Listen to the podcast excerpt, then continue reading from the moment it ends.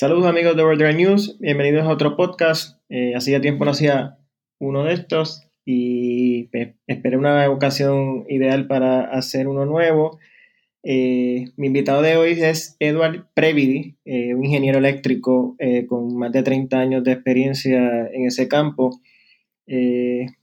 hoy se trata sobre hablar de nuevo sobre carros eléctricos, carros híbridos, ¿verdad? Tipo plug-in nada, una orientación para los que estén considerando moverse a este tipo de, ¿verdad? de vehículos, eh, las leyes, eh, distintos incentivos y todo lo que ¿verdad? Este, aplica a la hora de comprar un vehículo ¿verdad? Eh, ecoamigable. Edward, gracias por tu tiempo y bienvenido. ¿Todo bien? Todo bien, todo bien. Saludos, Miguel. Gracias por estar aquí, gracias por tu tiempo. Este, hacía tiempo estaba, ya hace yo creo que más de un mes, me acuerdo cuando tenía el, Nissan Leaf, que hasta ahora sigue siendo el único vehículo eléctrico que he tenido la oportunidad de guiar. Eh, también pudiste darle un vistazo. Eh, eh, sabemos que la gente está familiarizada con la terminología de vehículos de gasolina, pues el precio por litro, por galón, la capacidad en galones del tanque, ese tipo de cosas, eh, acá cambia, son, uno, ¿verdad? son una terminología bastante distinta. Este, explícanos cómo funciona lo que es kilovatio hora, este, millas por kilovatio hora, amperes y todo ese, ¿verdad? Eh, los niveles de cargadores, cuestión de voltaje, cuál es la diferencia entre una toma de 110, una toma de 220, 240 y los cargadores rápidos que todavía no tenemos como tal aquí en Puerto Rico.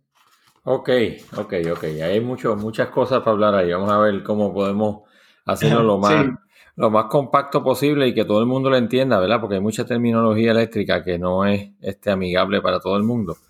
Y sí, hay unas diferencias bien grandes. Este, todo el mundo sabe que millas por galón, pues cuánto cuesta un galón y si el carro te da 30 millas por galón, pues ya tú sabes más o menos cuánto te cuesta llenar un tanque y cuánto te da ese tanque en términos de millas corridas. Eso, eso todo el mundo ya lo conoce, ¿no? El, asunto con el carro eléctrico es que eh, tú no estás manejando un, combustible, tú estás manejando energía, energía ya almacenada en una batería. Por lo tanto, es una cosa completamente distinta, ¿no? A lo que es quemar un combustible para, mover un carro, ¿verdad? En, un motor de combustión interna. la, la, EPA, la Environmental Protection Agency en Estados Unidos, pues eh, sacó un, índice para poder precisamente que la gente pudiese relacionar una cosa con la otra, ¿no? Las millas por galón o el, el MPG con los carros eléctricos y sacaron un número que se llama el MPGE, el MPGE, ¿verdad? Para carros eléctricos. Y eso le dan un valor a los carros que básicamente, si lo podemos resumir, eh, tú, tú puedes determinar con ese valor cuán eficiente es ese automóvil en el uso de la energía eléctrica. ¿Y de dónde sale ese valor? Ese valor sale de que ellos convierten lo que es un galón de gasolina. Un galón de gasolina tiene en términos energéticos, ¿verdad? En términos de energía, tiene 115 mil BTUs. Como, lo, como usted, todo el mundo se relaciona con los BTU por los aire acondicionados, ¿verdad? Tengo un aire de 18 mil BTU, 14 mil. Bueno, pues básicamente un galón de gasolina tiene el equivalente de energía de 115.000 BTU. Entonces, esos mismos 115.000 BTU los convierten a kilowatt hora. Y kilowatt hora es la unidad de energía para la electricidad.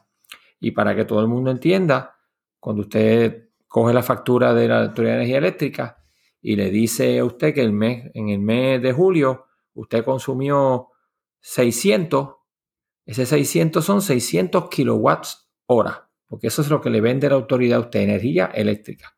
¿Ok? Así que, ¿qué es un kilowatt hora? Pues es mil watts consumidos por una hora, ¿verdad? Un kilowatt hora. Así que ellos están cogiendo entonces los 115 mil BTU y lo están convirtiendo a una equivalencia de kilowatt hora, que son 33.5.7, algo así, kilowatt hora. Entonces, ¿de dónde sacan el MPG? Pues el MPG es si el carro eléctrico, eléctrico o eléctrico recargable en su modo eléctrico corre 100 millas, utilizando el equivalente de un galón de gasolina, o sea, 33.7 kWh, pues ese carro tiene un rating de 100 mpge. Si ese mismo carro corre 50 millas usando el equivalente de un galón de gasolina en energía, pues su MPG es 50. ¿Ok? Así que eso básicamente te da una idea a ti de cuán eficiente es un carro eléctrico. Y en el mercado, lo, más conveniente para un consumidor cuando está tomando una decisión en términos de eficiencia es, bueno, pues cuál es el range de eficiencia en los carros eléctricos de los que están en el mercado, cuál es el que más tiene, ¿verdad? Y cuáles son de los que menos tienen. Y ya tú sabes, cuando tú estás escogiendo uno, en, en dónde tú estás ubicado en ese espectro de eficiencia. Por ejemplo, el, más eficiente hoy en día es el modelo 3 de Tesla, el Standard Long Range, el que no tiene, el que no tiene four wheel drive, el que es rear wheel drive. Y ese carro da 140 millas más o menos combinado, 140 mpg combinado. Y un carro poco eficiente que sea completamente eléctrico, pues anda por las 70, 60 y pico de mpg. ¿Ok? Eh, por ejemplo, una Tesla X, que es un vehículo grande, pesado, obviamente es mucho menos eficiente que el, que el, que el modelo 3. Pues la, la, X yo creo que anda por los 70 y pico, creo, 80 y pico. ¿Ok? Pero eso, eso todavía se complica mucho más porque hay otras maneras en que otras personas miden y otros, otros grupos miden la eficiencia del carro, que tú la mencionaste primero que son las millas por kilowatt hora. Porque entonces, pues tú dices, bueno, pues basado en el tamaño de la batería que tenga el carro, si el carro me da 3 millas por kilowatt y trae una batería de 70 kilowatt pues tú dices, bueno, pues más o menos ese carro me va a dar 3 por 7, 21, unas 210 millas de range. Así que ese es otro valor que se usa mucho. Cuando ya tú tienes el carro y tú lo guías todos los días, como en mi caso, ¿no? Que tengo carro eléctrico, pues ese es, el, ese es el número que tú miras. Tú lo que estás pendiente en el carro es cuántas millas por kilowatt hora le estás sacando al carro. Porque lo que tú tienes guardado en el, en el tanque, ¿verdad? En tu tanque eléctrico son kilowatt hora. Así que tú quieres, no son galones de gasolina. Por lo tanto, en ese caso, a ti el, el 100 o el 50 MPG o el 80 o el 120 no te dicen nada cuando tú estás en la experiencia tuya de guiar el carro todos los días. Para tú saber realmente cuán eficiente está guiando, tú tienes que mirar cuántas millas por kilowatt hora le está sacando al carro. ¿Ok? Así que... Eh, entonces, Dime, no, dime, dime. Te pregunto, eh, entonces la, la batería, eh, por ejemplo, el caso del Leaf que yo probé era el de 62 kilovatios hora. viene un modelo de 40. Eh, la, batería más bien se compara con el tamaño de, es, como equivalente al tamaño del tanque de gasolina o al litraje de un motor de, gasolina. O sea, decir que sé yo, pues el de 62 como un 2.0 litros, el de no, no, como... Es el equivalente al tanque de gasolina.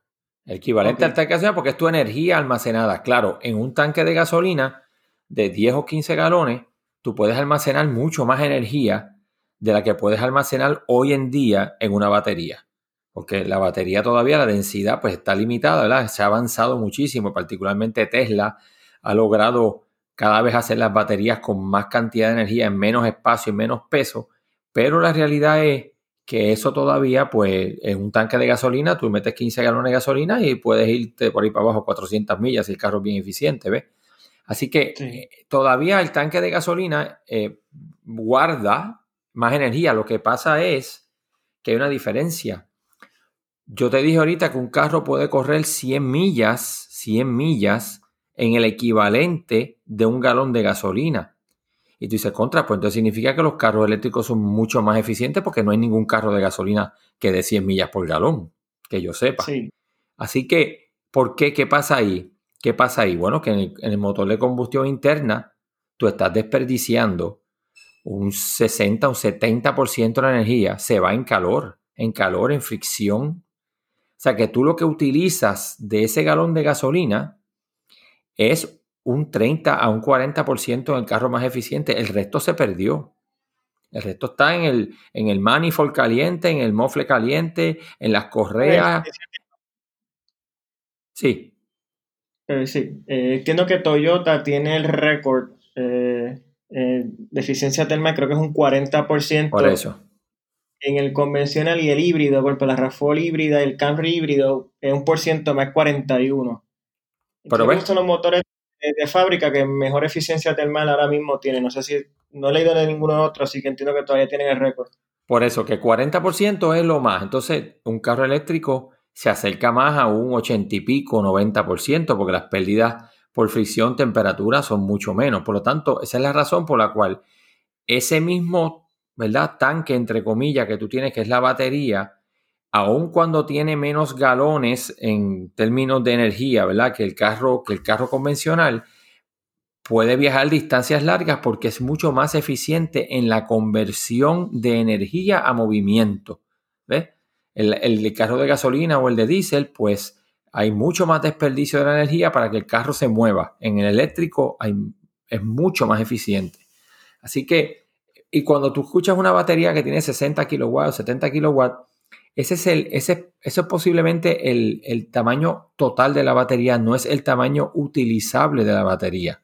Porque también eso es otro factor. Eh, por eso que los manufactureros muchas veces no tienden a no hablar mucho de tamaño de batería. Ellos, ellos es más te hablan por, de range, ¿verdad? Porque no quieren confundir un poco más. Porque si tú tienes una batería de 60 kWh, posiblemente esa batería utilizable lo que tiene son 53, 54, porque el manufacturero reserva un poco de energía ahí por distintos factores. Uno es, no quiere que la batería se degrade al bajarla casi hasta cero. Segundo, porque es una reserva para el que se le olvidó recargar el carro y, y se encuentra por ahí a mitad de camino, que tenga todavía algo para llegar a algún punto.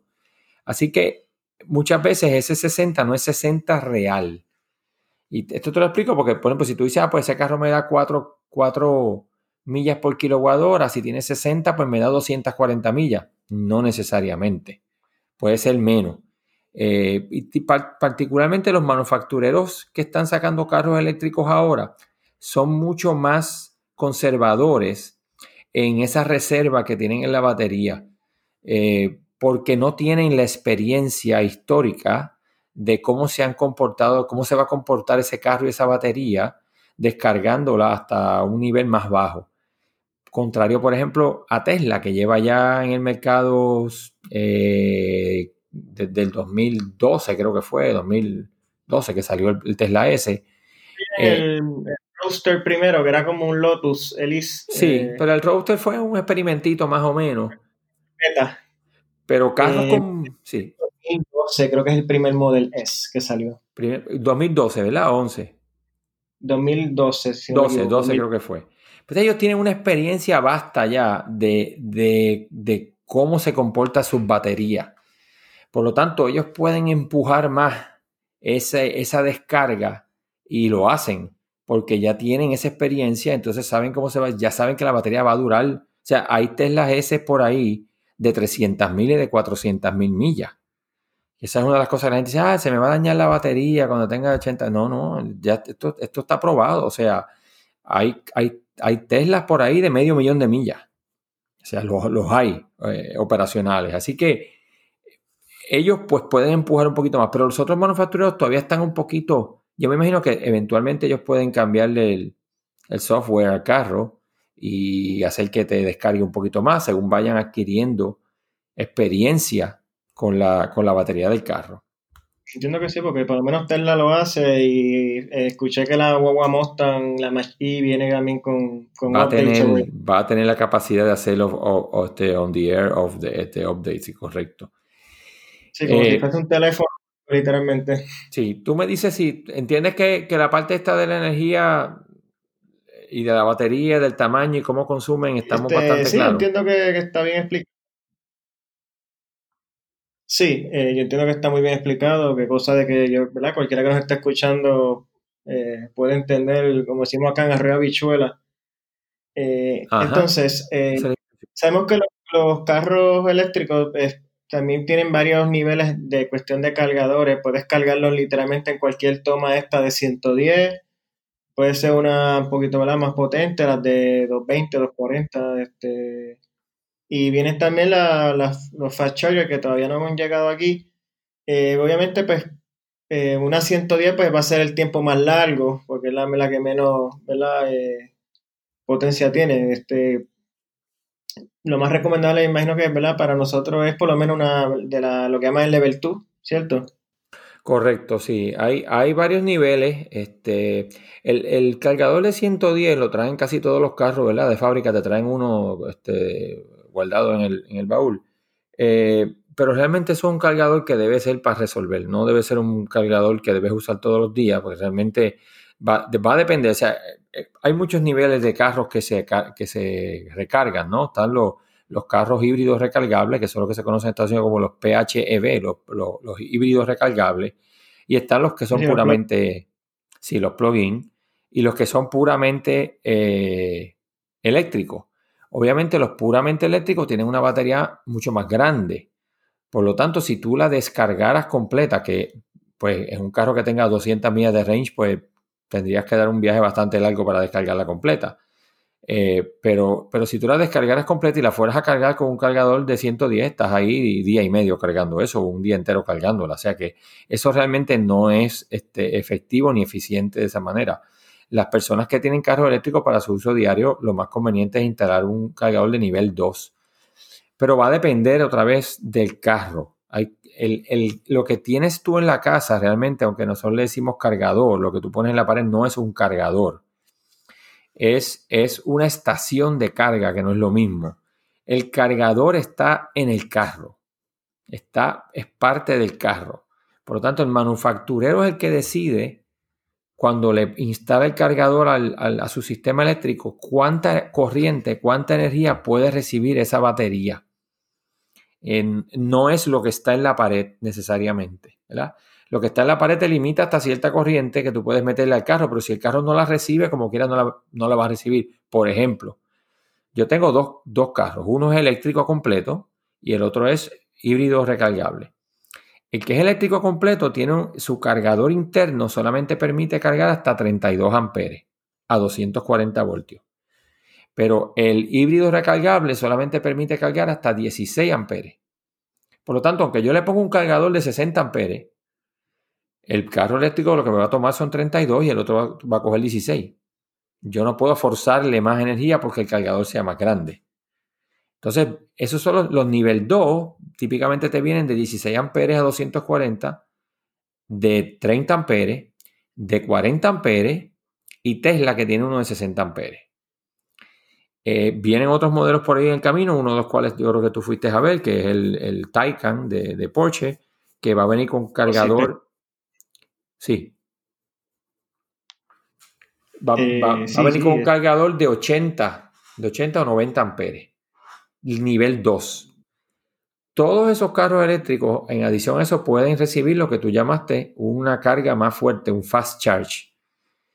Ya ese fast charge no depende de un cargador, de una estación de carga como la que nosotros conocemos. Son, son cargadores que cargan directamente la batería con voltaje DC.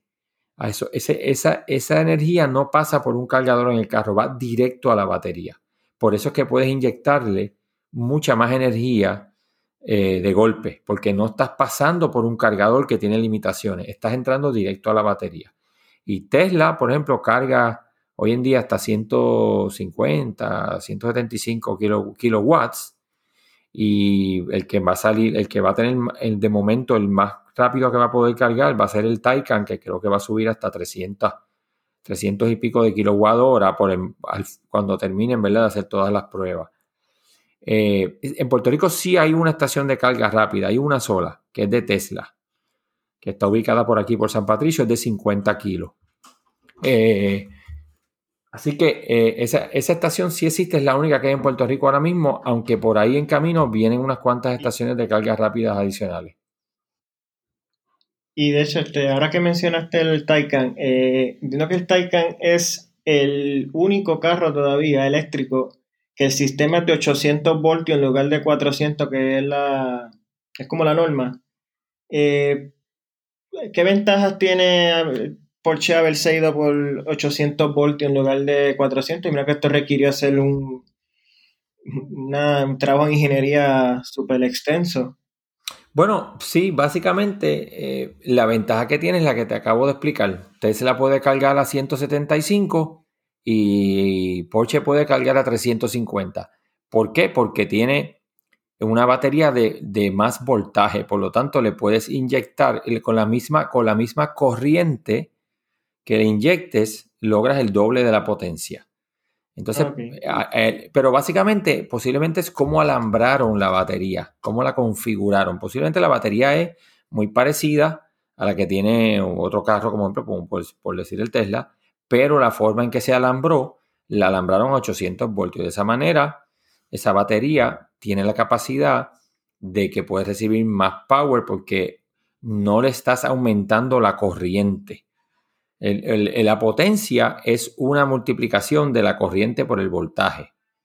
Por lo tanto, si tu voltaje es más alto y tú quieres conseguir más potencia, ¿verdad? Tú quieres, tú quieres más, si tú quieres más potencia y no quieres cambiar la corriente, lo que tienes que hacer es subir el voltaje y puedes inyectarle más potencia. Ahora mismo en el mercado, mira, eso es, eso es este, para mí, opinión personal, ¿verdad? Es inconsecuente. en nuestro mercado, es, inconsecuente. Esos son bragging rights, ¿verdad? Que tienen los manufactureros. Y yo tengo el carro que, carga más rápido, igual que aquel que tiene un carro más rápido o el motor más grande, yo tengo un carro de 800 caballos, tú no lo tienes, aquel otro día saca un carro de 802 caballos. Pues, pues más o menos es, eso, pero la realidad es que en Puerto Rico no, no es necesario este, que tú tengas que tener un carro que pueda cargar a 300 kilos, porque para colmo, el, el, la carga de la batería de litio no puede ser inyectada completa a esa potencia. Una batería de litio recibe la primera parte de la carga a mucho menos potencia, más o menos entre el 20% y el 80% de la batería, esa sí puede recibir mucha potencia y cuando llega a 80 empieza a bajar, porque si no se calienta mucho la batería. Así que también hay limitaciones, ¿no? O sea, no, no, no creas que si el cargador es de 175 kilos eso está a 175 todo el tiempo. Es en una parte del proceso de carga que llega a ese nivel. En otras partes se va a mantener más bajo. Sí, en los teléfonos, por lo menos en mi teléfono eh, pasa, yo tengo el iPhone, el último, y él carga bien rápido hasta 80. Y cuando llega a 80 empieza bien, bien lento hasta que llega a 100, pero eh, baja considerablemente la velocidad de... O sea, yo lo pongo a cargar con 20% y llega a 80 en nada, en 20, 25 minutos, pero después de 80 a 100 tarda quizá una hora, hora y pico. Eso es clásico de la batería de litio, porque tienes que manejar la parte termal. Recuerda que las baterías de litio son altamente explosivas y la parte del manejo termal de ellas es bien importante. Este, así que eso es, eso es parte de lo que pasa ahí, ¿no? Pero vuelvo y te digo, para mí es inconsecuente y, y esto yo quiero ser bien, bien específico porque porque muchas veces el, argumento que utilizan algunos concesionarios o alguna gente para decir que no compren carros eléctricos en Puerto Rico, lo que sea, es que, no, hay, que no hay estaciones de carga por ahí. Mira, yo, yo no soy partícipe de esa idea. Eh, tú acabas de decirlo, te compras un cargador, lo pones en tu casa. Si no quieres ni comprar un cargador nivel 2, lo puedes ponerle nivel 1 de 120. O sea, eh, eh, en Puerto Rico, ¿para dónde tú vas a ir con 300 millas de range? ¿A dónde tú vas a llegar? ¿Das la vuelta a la isla? pues mira, cargas el carro en tu casa. No, no necesitas. La norma ya son por lo menos 220, 230, 250 millas más o menos, que como que era bastante. Eh, bueno, para mí, para mí, yo no he corrido un solo día 225 millas en los últimos años. No recuerdo haber corrido un solo día 200 y pico millas, menos que tú vayas a, a Mayagüez, a lo último de Mayagüez y regreses para atrás el mismo día y dejas algunas vueltas por allí. Es la única, desde San Juan, ¿no? Este, pero realmente el, cotidiano, o sea, para lo que usas el carro todos los días, el 99% de tu uso, el carro eléctrico en Puerto Rico tiene más que suficiente range con que tengas un carro de 200 millas. No, no, no, no, no es realmente este, necesario. Y primero que lo que está hablando ahorita, ¿verdad? De, como dice, los bragging rights.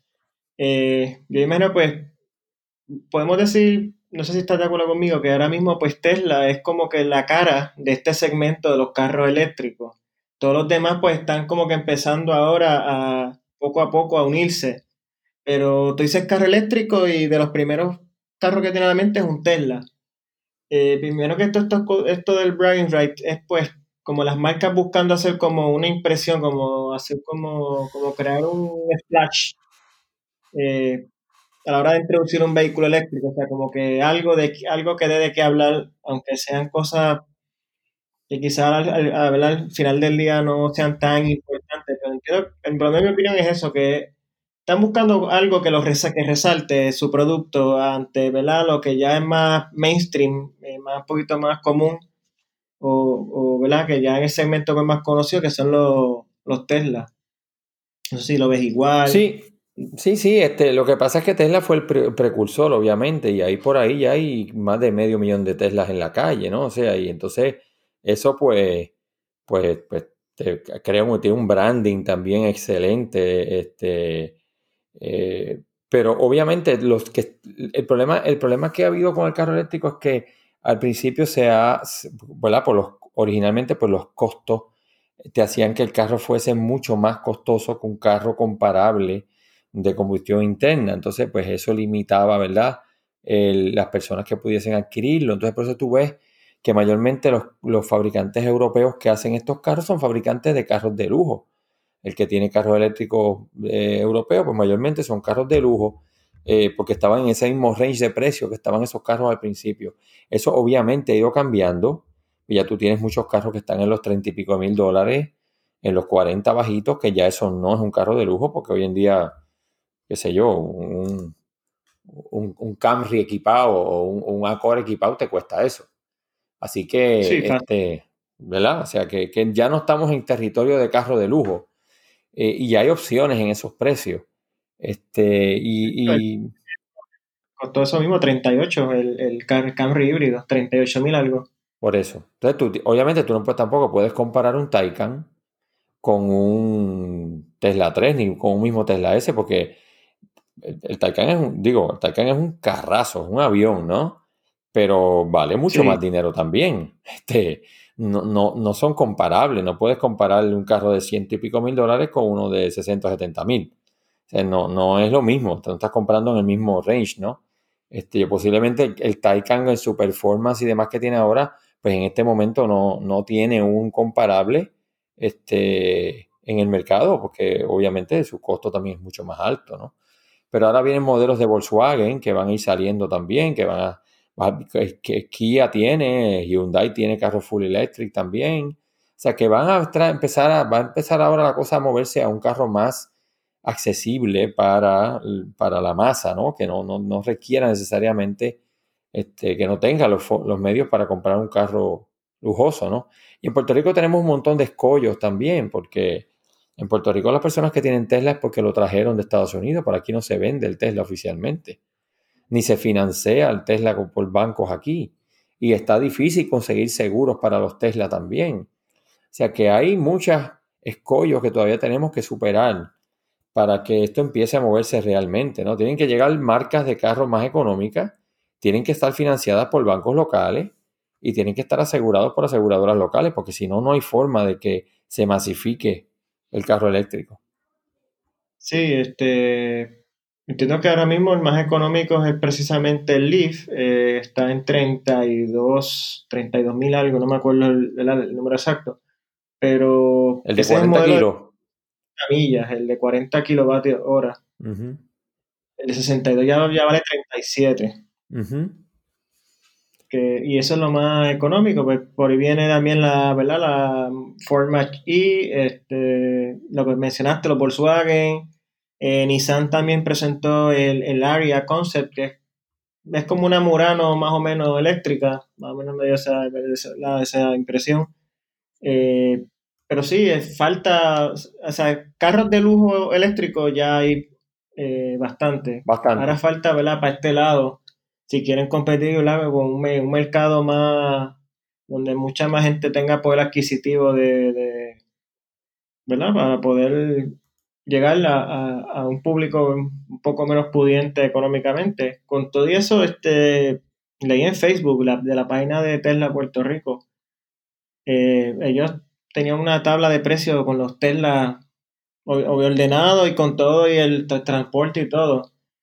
Y si no me equivoco, el estándar. Esto sin autopilot ni nada de eso, que eso, el autopilot para 8 mil dólares la opción nada más. O sea que ya te casi 10 mil dólares el, precio, pero un Tesla estándar básico te sale como en 42 mil dólares puesto aquí. Que sí, bueno, no, no está mal. El, el Standard Range Plus está en 38 mil porque bajó de precio recientemente. Y tú puedes estimar que te cuesta ponerlo aquí como 2 mil dólares. Así que básicamente te cuesta 40 mil dólares, que ya también está en un range completamente, eh, o sea, por ahí hay 20 mil carros de, de 40 mil dólares hoy en día. Este, así que ya ese está en 40 mil dólares puesto aquí.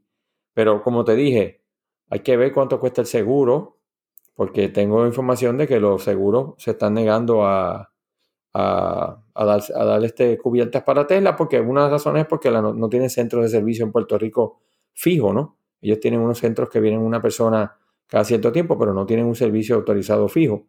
Así que los seguros están un poquito tímidos con eso y eso es parte, ¿verdad?, de, la, de las cosas con las que tenemos que, trabajar y espero que tarde o temprano eh, Tesla venda los carros directamente en Puerto Rico y, la banca lo financie y, se, y se aseguren, porque van a ser posiblemente los más. Lo que pasa es que muchas de las otras marcas que tienen carros eléctricos los fabrican en cantidades bien limitadas. Este, recuerda que, Tesla tiene una gran ventaja en Estados Unidos, es que ellos tienen la red de supercargadores a lo largo y a lo ancho de todos los Estados Unidos. O sea que tú puedes salir en un Tesla desde Miami y puedes llegar a Nueva York en él, cargándolo por toda la costa oeste con 600 cargadores que hay por ahí para arriba. Eh, esa ventaja no la tiene ningún otro carro eh, eléctrico en, en, los Estados Unidos. No tienen esa red. Y los cargadores de Tesla no los puedes usar en otro carro, son de Tesla nada más. Por lo tanto, eh, esa es una de las ventajas grandísimas que hace a una persona decidir comprar el Tesla o no. En Puerto Rico ese no es el caso, vuelvo y repito, aquí no es el caso. Pero en sitios donde hay largas distancias, para correr sí es, sí es el caso. Y si es la diferencia de una persona decidir por uno. Volkswagen, con la iniciativa esta de Electrify America, que viene con dinero de las multas que le pusieron a ellos por el escándalo del diésel, pues se supone que haga una red parecida a la de Tesla para todos los otros carros que la puedan utilizar. Sí, entiendo que eso pues, pues, también va a cubrir a Audi, eh, la misma Porsche y cualquier carro eléctrico de cualquiera. cualquiera. La idea es que, porque ese es el plug, es el plug estándar y la idea es que esa red cubra cualquier carro eléctrico. Y eh, te pregunto, eh, dado las, las todavía semilimitado las opciones que hay en, el mercado de carros, por lo menos los full electric. Eh, si el dinero no fuese un inconveniente, ¿cuál sería tu versión ahora mismo de un carro eléctrico completo? Si el dinero no fuese un inconveniente, o sea, si me pegara con la loto que no juego. Igual que yo. Como sí, te copié de uno que, de un Twitter que sacaste el otro día. Si me pegara con la loto que no juego, este, posiblemente un, un Taycan y una, y una Tesla X para hacer la compra. No, eh, Taycan es un vehículo, yo creo que lo, pude ver, eh, eh, fue mi última presentación, dicho sea de paso, antes de, la de, de, entrar en todo este caos del COVID. El, fue el Taycan el último carro que pude ver. un carro espectacular. Espectacular, espectacular, espectacular. Y el performance es espectacular. Yo tengo, ¿verdad? Tengo eh, unas relaciones allí dentro del, dentro del dealer y uno de sus ejecutivos pues, me dijo que cuando lo fue a probar, eh, que lo fueron a probar, hizo el lanzamiento en España, me dijo, mira, yo he guiado muchos, muchos, muchos Porsche en mi vida y este yo te diría que es el primero que me monto que digo, yo quisiera tener este carro mañana mismo en mi casa estacionado. Él dice que es impresionante, yo no lo he podido guiar desafortunadamente, pero, pero sé por lo que he leído que es impresionante. Eh, así que si fuera así, ¿verdad? Que no hubiese objeción por el dinero, posiblemente sería ese. Y como te dije, hay una Tesla X para ir a hacer la compra en Costco. que también está espectacular. esa, esa, eh, Sí, la, a mí me gusta un poquito más la Model Y. Eh, porque todas esas puertas de la X se ven y eso, pero no confío en ella. Sí, y me gusta el tamaño así un poquito más módico, más recogido de la, de la Y, aunque la, la X una poco espectacular. Pero acuérdate que money is no object, tú me dijiste, así que si se te dañan las puertas, tú tienes dinero para arreglarlas. En ese, en ese aspecto sí. y, de hecho me gusta mucho hasta ahora lo que he visto de la, de la Ford, de la, de la Mustang. Eh, me gusta mucho el diseño, eh, los performance, todo lo que es hasta la salida me, me llama la atención. Y eh, de pronto, Eduardo, eh, si yo te dijera, mira, estoy, quiero ser, quiero un vehículo o un plugin o un, eléctrico, eh, ¿cómo yo sé cuál me conviene más? Si o un plugin o, irme completamente eléctrico. Mira, yo creo que los plugins son la entrada al carro eléctrico. O sea, el plugin es, es, el, es el, carro que se puede comprar una persona que no, no tiene la confianza tiene dudas de, que si puede usar un carro eléctrico, que si lo va a dejar a pie, que no sé qué más, esa, ese montón de, cosas que hay por ahí, de falacias, que no tienen dónde, dónde cargarlo, que no sé qué más. Pues el plugin es un buen este, happy medium para personas que, que quieran experimentar lo que es guiar un carro eléctrico, porque yo te digo una cosa, yo tengo mis dos carros son así, ¿no? Tengo un plugin y uno eléctrico full. Y yo te digo una cosa, yo no vuelvo a virar para carros de combustión interna. Y, yo soy un, yo soy un car guy como eres tú y me, yo, yo tengo carros, ¿verdad? Desde, desde, que tengo, desde que me compré mi primer carro en los 80, he tenido seis eh, BMW, me encanta esa marca, todos mis carros han sido estándar porque me gusta guiar. O sea, a mí me gustan los carros, pero realmente una vez empecé a guiar carros eléctricos, yo no me veo eh, virando para atrás, que no sea teniendo un carrito viejo tipo clásico para uno tenerlo por ahí para correr los domingos y eso, no, no me veo haciéndolo porque una vez lo haces, eh, vas a notar que, te gusta, o sea, que, que carro silencioso, carro potente, mucho torque, eh, estás, estás moviéndote al futuro realmente. Así que la mayoría de las personas, posiblemente un plug-in hybrid, que tenga un range decente, por lo menos de 20 millas o más en eléctrico, es una buena puerta para entrar al, mundo de los carros eléctricos. Si, si, no fuese así, ¿verdad? Si quieres entrar directo al carro eléctrico, pues mira, posiblemente el entry level de un Tesla 3 sería el perfecto, pero vuelvo y te hago la salvedad de los problemas que podemos encontrar en Puerto Rico con un Tesla, ¿verdad? del problema de los seguros y demás. Este, eh, eh, y de financiamiento, que solamente una cooperativa aquí lo está dando financiamiento. Digo, perdóname, el financiamiento te lo dan, pero no te lo dan desde que lo compras en Estados Unidos. Por lo tanto, mucha gente ha tenido que pagar el carro allá completo, en efectivo, que eso no todo el mundo tiene ese dinero. Entonces, financiarlo cuando llega aquí. Ya hay una cooperativa que es, Pentagon, y Pentagon te financia el carro desde Estados Unidos y te lo trae ya financiado.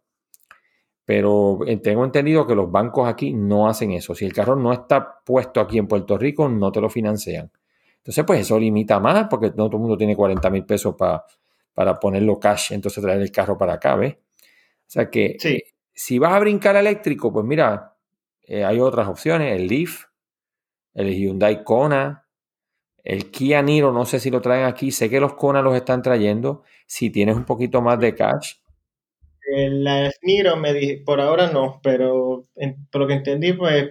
El Kona sí.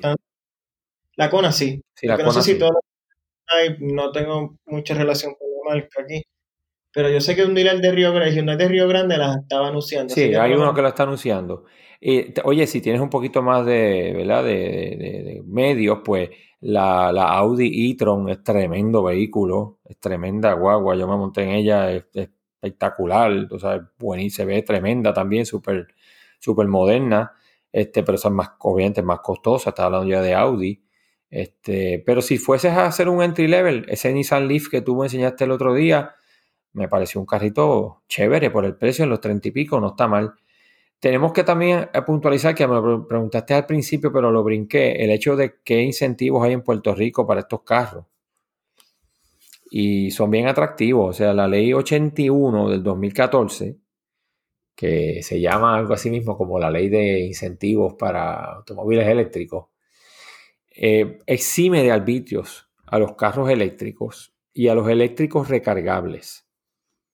Y la extensión de arbitrio en Puerto Rico es sustancial porque un carro de 40 mil dólares en Puerto Rico en arbitrio puede pagar 10 mil dólares. O sea que, te están eximiendo de, todo ese pago de arbitrio y eso es lo que, lo que ha permitido que se empiecen a proliferar los carros eléctricos en las carreteras de Puerto Rico, porque si tú le pusieras el arbitrio encima del costo del carro eléctrico, que es más caro, olvídate que nada más lo podrían, lo podrían, comprar personas con mucho nivel adquisitivo nada más. En el caso de los plugins, pues también ha sido la entrada de los plugins. Tú ves, por ejemplo, la marca BMW, la, la X5, que vino plugin en el modelo anterior y ahora está comenzando a venir en el modelo nuevo ellos en un momento dado casi todo lo que vendían era esa, esa, esa guagua nada más, porque obviamente costaba menos que la guagua convencional. Por lo tanto, y eso fue una, y ese es uno de los carros que ha dado mucha entrada a, que la gente aprenda lo que es un carro eléctrico, ¿verdad? Este Porsche tiene un modelo plug-in, este Hyundai tiene unos modelos plug-in, Audi tiene plug-in también. Y esos también están exentos. También están exentos de construcciones por ahora. Vamos a ver si nuestros políticos no le meten la cuchara a eso. Y yo pienso, bueno, el día que si los ponen a pagar el vitro, como, como dijiste, se van a quedar ahí porque entonces no va a haber, no, va a haber eh, subiría que a, a 45 mil, 50 mil dólares, no, hay manera de, mm, No, ya te coges un carro de 40, lo metiste en 50. En Estados Unidos hay incentivos el incentivo de Estados Unidos es 7.500 dólares de crédito contributivo en tu planilla. Así que también los hay y muchos estados en Estados Unidos, encima de los 7.500 que son federales, dan incentivos. Yo tengo un amigo que vive en, Atlanta, Georgia. Él compró un 3, un Tesla 3 estándar de estos Plus, le costó 39 mil dólares en aquel momento y con los incentivos del Estado más el crédito contributivo, el carro le salió en 28 mil dólares. Wow. Estás hablando precio de. ¿De qué? De. Ya casi de Corolla. Ya casi de Corolla. Eso vale casi un Corolla. Y, si tú lo analizas, este, el Model Trip compite con los, eh, los Mercedes clase C, con los A4, tres series.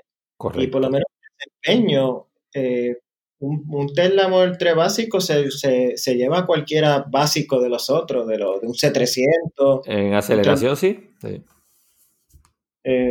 y ni hablar del performance, que un vehículo se supone que ya sea casi categoría M3, S4 por ahí arriba. Ah, no, sí, el performance, sí, correcto.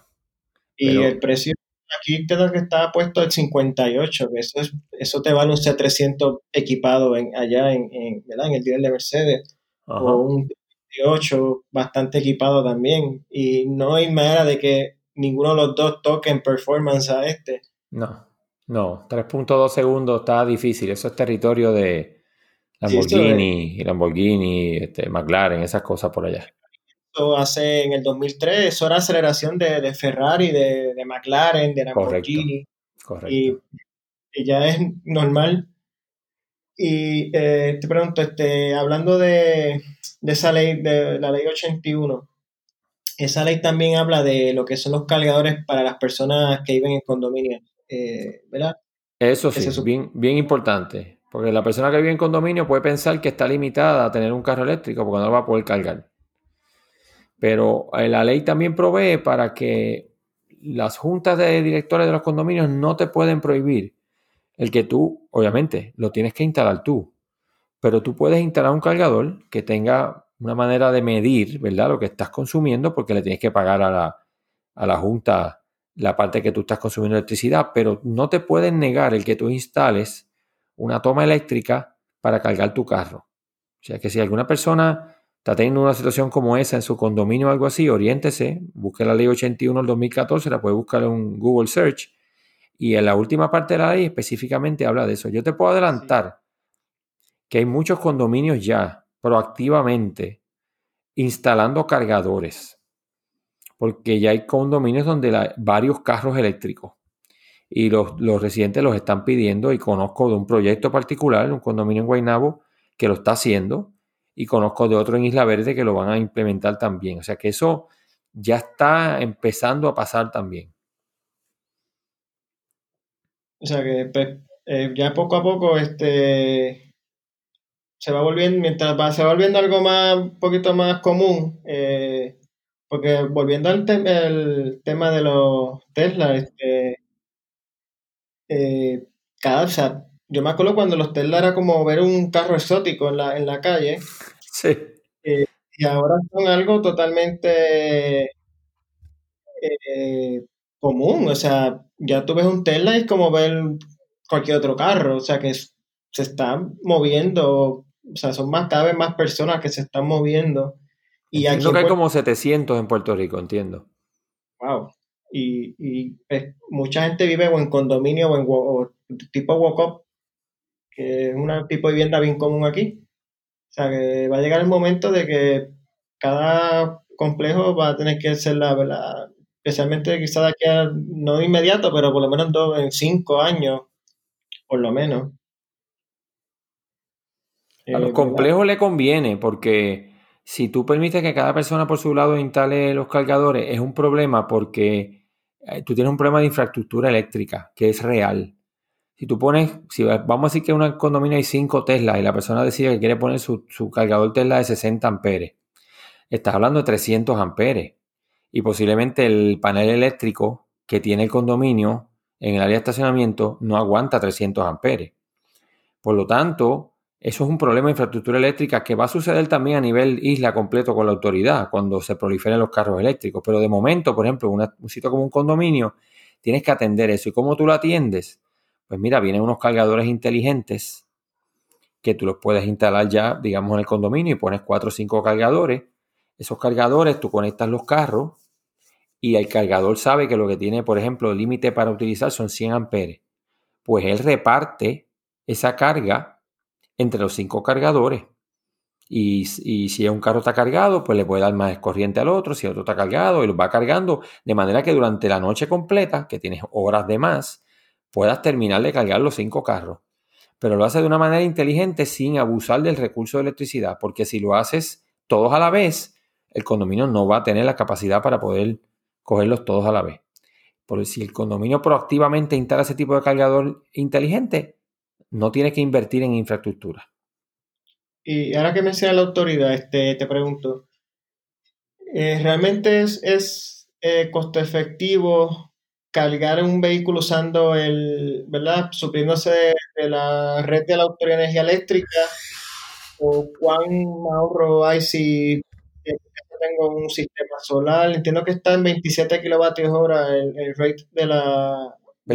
no, 21, bueno, en este momento está más bajito porque bajó por la baja de petróleo que hubo en la cuarentena. El, precio que se ha mantenido en los últimos dos o tres años es casi 22, es como 20.217. Que posiblemente cuando lleguen a los acuerdos con los bonistas y demás, eso va a subir.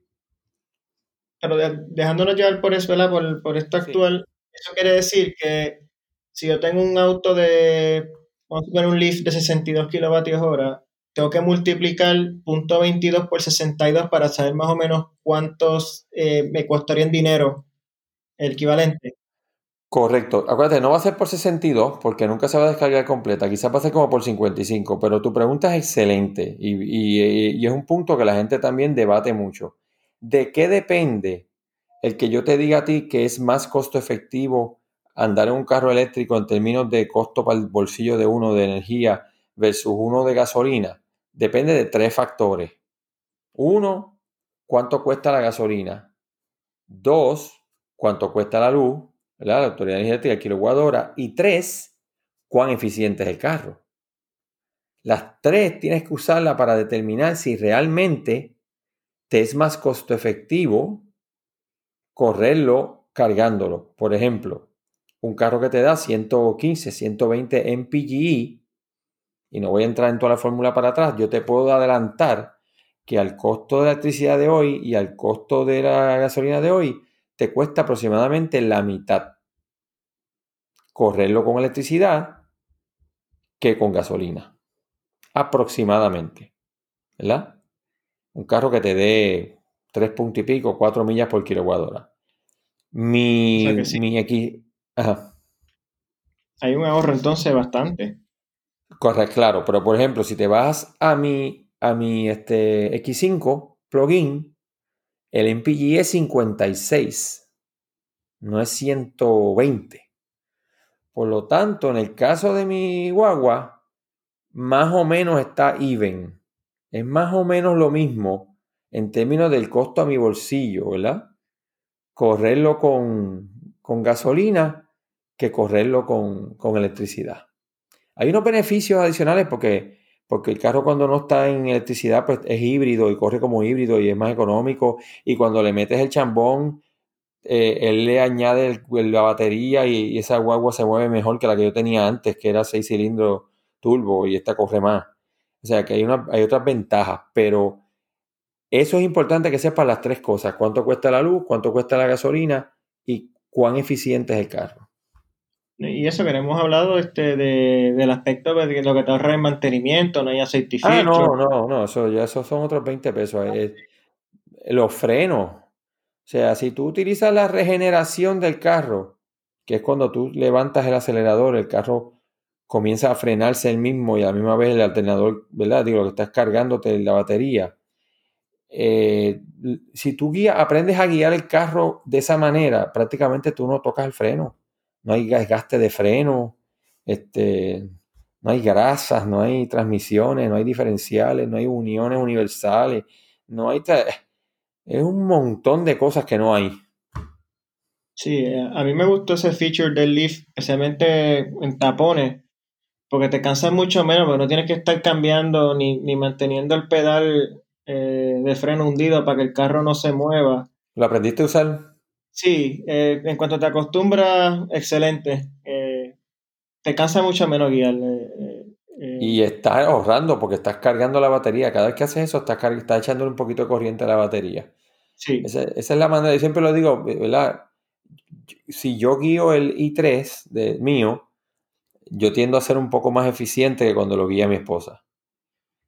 Porque mi esposa nunca ha aprendido esa parte de, la, de utilizar la regeneración al máximo ella todavía frena el carro como un carro convencional. Cuando va una luz roja, ella frena. Yo no.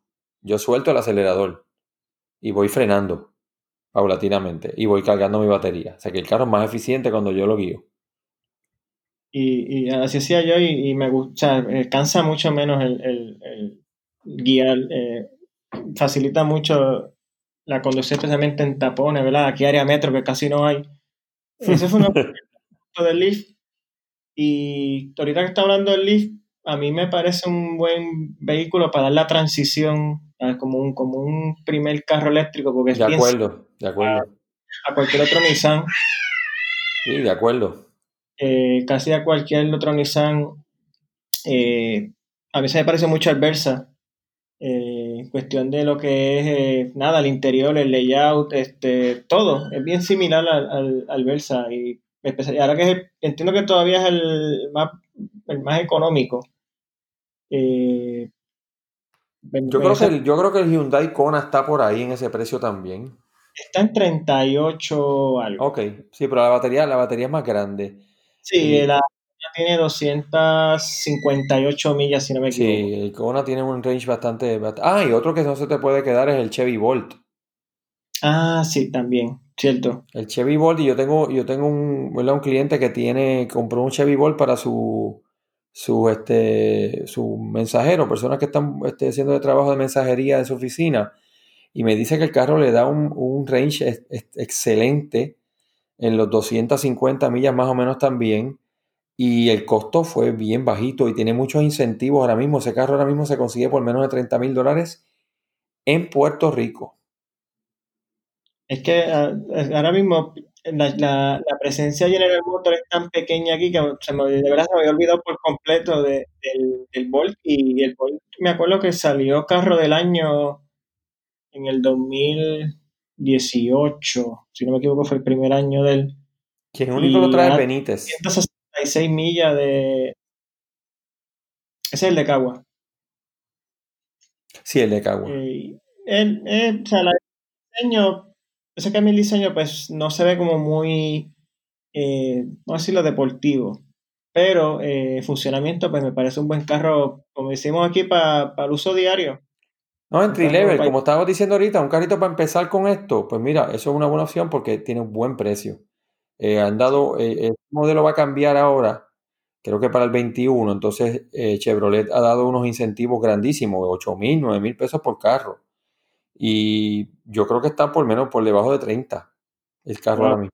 En ese, por ese lado es una, compra espectacular. Espectacular, sí. De hecho, por menos de 30 mil dólares creo que ahora mismo es la mejor compra que se puede hacer.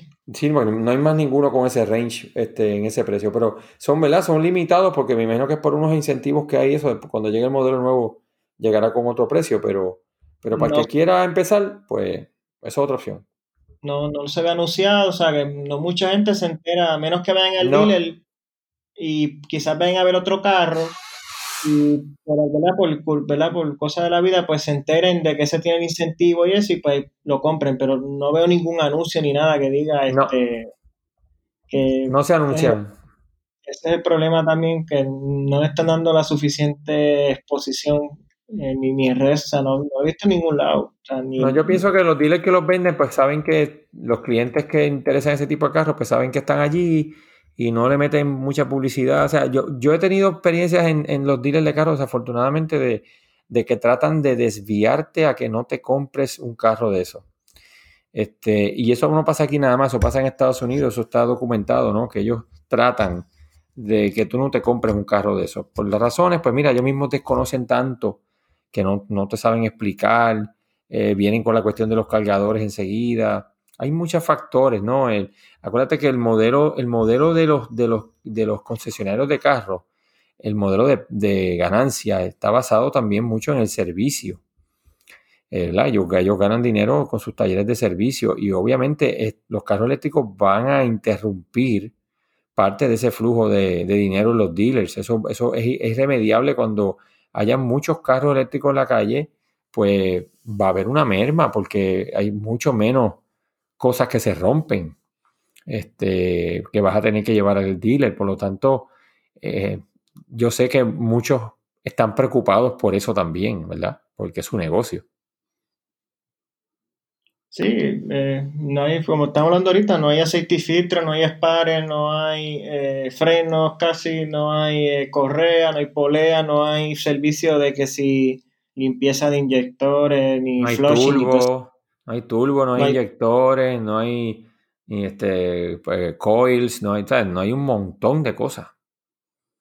Y no sé si llegaste a ver la, Ford que hizo, Ford, valga la redundancia, de la de 1400 caballos. Sí. La, la Wow, eh, bien impresionante. Bragging rights, bragging rights. Eh, sí, volvemos al término de los, bragging rights, pero entiendo que es paso mismo para como para demostrar el potencial que tienen aún como vehículo ¿verdad? De, carrera o de competición. O sea que hay todavía mucha tela para cortar. Eh. Bueno, hay una, hay una serie de, carros, ¿verdad? Que es Fórmula I, que, son prácticamente carros muy parecidos a Fórmula 1, pero eléctricos. sí, que empieza ahí en, carrera y después va pasando a, vehículos de producción. Eh, eso generativo se empezó en carros de carrera. Siempre es así. Lo empezaron a implementar acá en carros, eh, ¿verdad? Eh, producción masiva.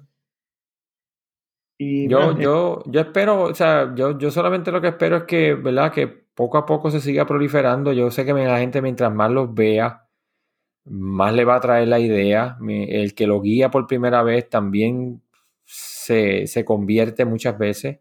Y por eso te dije que el plugin hybrid es una buena opción. Eh, desafortunadamente Toyota de, momento no va a traer la, la, la, la RAV4 Prime, que yo creo que es un vehículo excelente y es una pena que de momento no la vaya a traer. No sé si es porque la producción va a estar limitada el primer año, pero yo espero que eventualmente la traigan porque creo que va a ser un palo aquí en Puerto Rico si traen esa, esa RAV4 este, plugin. Y, y antes, de, antes de terminar, eh, ¿cómo en caso de, pues, de, un evento similar a María, pues sabemos que María eh, eh, dañó severamente el, sistema eléctrico, hubo gente seis, nueve meses sin luz. Eh, ¿cómo, ¿Cómo se podría, alguien que tenga esa preocupación a la hora de considerar un vehículo eléctrico, qué opción podría tener ¿verdad? O, qué podría hacer eh, en un caso ¿verdad? similar? Esa pregunta es excelente y no tiene una contestación este, concreta, ¿no? Porque va a depender de muchas cosas. Eh, obviamente, eh, un apagón de una cantidad de tiempo así como el que hubo, pues eso es un problema. Eh, obviamente, antes que venga el huracán, lo primero que vas a hacer es que vas a, vas a llenar tu batería, ¿verdad? Para estar seguro que tienes bastante para correr por ahí. Pero si tú no tienes, por ejemplo, un sistema de energía solar como por ejemplo yo tengo en mi casa, pues a mí esa, preocupación yo no la tengo porque yo me puedo cargar mi carro con el sol. Pero el que no lo tenga, pues va a depender de algún sitio donde el cargador esté conectado a un generador. No hay otra manera. Eh, en, ese, en ese punto quizás es que las estaciones públicas de carga pues quizás van a jugar un papel un poquito más protagónico, ¿no? O las que estén en lugares que ya tienen generadores, eh, como son algunos condominios y centros comerciales, etcétera, etcétera, que entonces el generador pueda suplir eh, la carga a, lo, a, a las estaciones de carga, ¿no? La, corriente. Así que sí, eso es, un, eso es una situación que obviamente no tiene una solución fácil. Eh, si tú no tienes lo que tengo yo en mi casa de paneles solares, pues no es tan fácil la contestación en un evento así de largo podría ser un problema. Como quiera, pues, eh, un carro de gasolina, pues, como quiera que sea, conseguir gasolina esos días sí. es un problema. O sea que eh, a corto plazo, pues, no es tanta la desventaja porque conseguir gasolina no es algo... nosotros nos acordamos como si fuera ayer de las filas kilométricas para echar gasolina. Eh, y ¿verdad? esas cosas, o sea que si tú cargas el vehículo antes del huracán y ahorras bastante la, carga, pues debe, debe estar por lo menos creo que dos semanas, quizás hasta tres semanas, dependiendo del carro. Sí, porque después, de un, después de un evento como ese tú no te vas por ahí a pasear, así que... Para lo necesario te debe durar por lo menos tres semanas, que pues, después es tiempo suficiente para ver qué se hace. Es correcto, exactamente. Así que sí, pero es una, es una situación que, ¿verdad? Que es una buena pregunta porque puede pasar, ¿no? Eso puede pasar. Sí, lamentablemente, no quisiéramos hablar, pero eh, sabemos que las posibilidades están ahí de, que pues, lamentablemente vuelva a, pasar. muchos hogares, oye, muchos hogares en Puerto Rico ya han adoptado energía solar también. O sea, que hay miles de miles de miles de miles de casas. Este, eh, mucho por encima de 10.000. Así que este, eso es otra cosa que viene atada a esto, parte de la revolución, ¿no? Eh, la gente está bien cansada de la, de la Autoridad de Energía Eléctrica por, por las razones obvias, sin entrar mucho en, una discusión política, pero eh, hay muchas razones por las cuales las personas cada vez eh, se quieren desconectar. Además que ahora tienen la facilidad de planes de financiamiento y, algunas, eh. Para los que no tienen el dinero, es una, es una conversión costosa. opciones hay, o sea, que opciones tienen y por eso creo, que cada vez son más comunes las personas que se están simplemente optando por desconectar de la, de la autoridad. Así mismo es. Esperemos que sea parte de la revolución, que, todo esto sea una cosa atada a la otra y que en un futuro tengamos la mayoría de las residencias con energía solar en los techos y solucionado el problema eléctrico. Entiendo que sí. Eh, por lo menos yo entiendo que esta década, tanto para eso de la transición de la electricidad y para, mí, para la misma industria, o sea, si, si nos sentamos a discutir al final de, esta, de, de la década que ahora empieza, vamos a ver que, o sea, vamos a estar hablando de muchísimas más opciones de vehículos eléctricos eh, mucho más avanzados. menos que en aquel entonces ya habrán vehículos de 500, 600 millas quizá de, range. Eh, bueno, quién sabe. Sí, por ahí viene todo eso. Por ahí viene. Yo tuve la oportunidad de estar en la fábrica de Tesla y en la fábrica donde se hacen las baterías en Nevada, en Gigafactory. Eh, y todo eso viene por ahí. Este, no va a tardar mucho tiempo. Sí, eso va, a pasos agigantados, eh, como decimos. Y nada, Eduardo, eh, no queda más que agradecerte tu tiempo y, la explicación. Entiendo que quedó, eh, mejor explicado imposible. Eh, entiendo que ¿verdad? los que tengan dudas ya las deben tener aclaradas y, deben quizás, si están pensando dar el, el brinco, pues deben estar un poquito más convencidos ahora que hace un rato. Y espero que sí, y espero que sí, que podamos convertir mucha gente. Yo sé que tú haces tremendo trabajo también reportando todo tipo de carros y ahora te has entrado un poquito más en, esto, ¿no? Porque ya probaste uno también y ya viste lo chévere que es. Así que tenemos que seguir empujando esto. Nos, siguen gustando todos los carros, pero, pero este es el futuro. Así que yo espero que la gente poquito a poquito lo vaya adoptando y vaya entendiendo que, que, que para adelante es que es, no, esto no, esto no regresa para atrás. Estoy de acuerdo. Así que nada, Eduardo, de nuevo muchas gracias por todo y gracias a ustedes por escucharnos. Veremos la próxima vez. Buenas noches, gracias.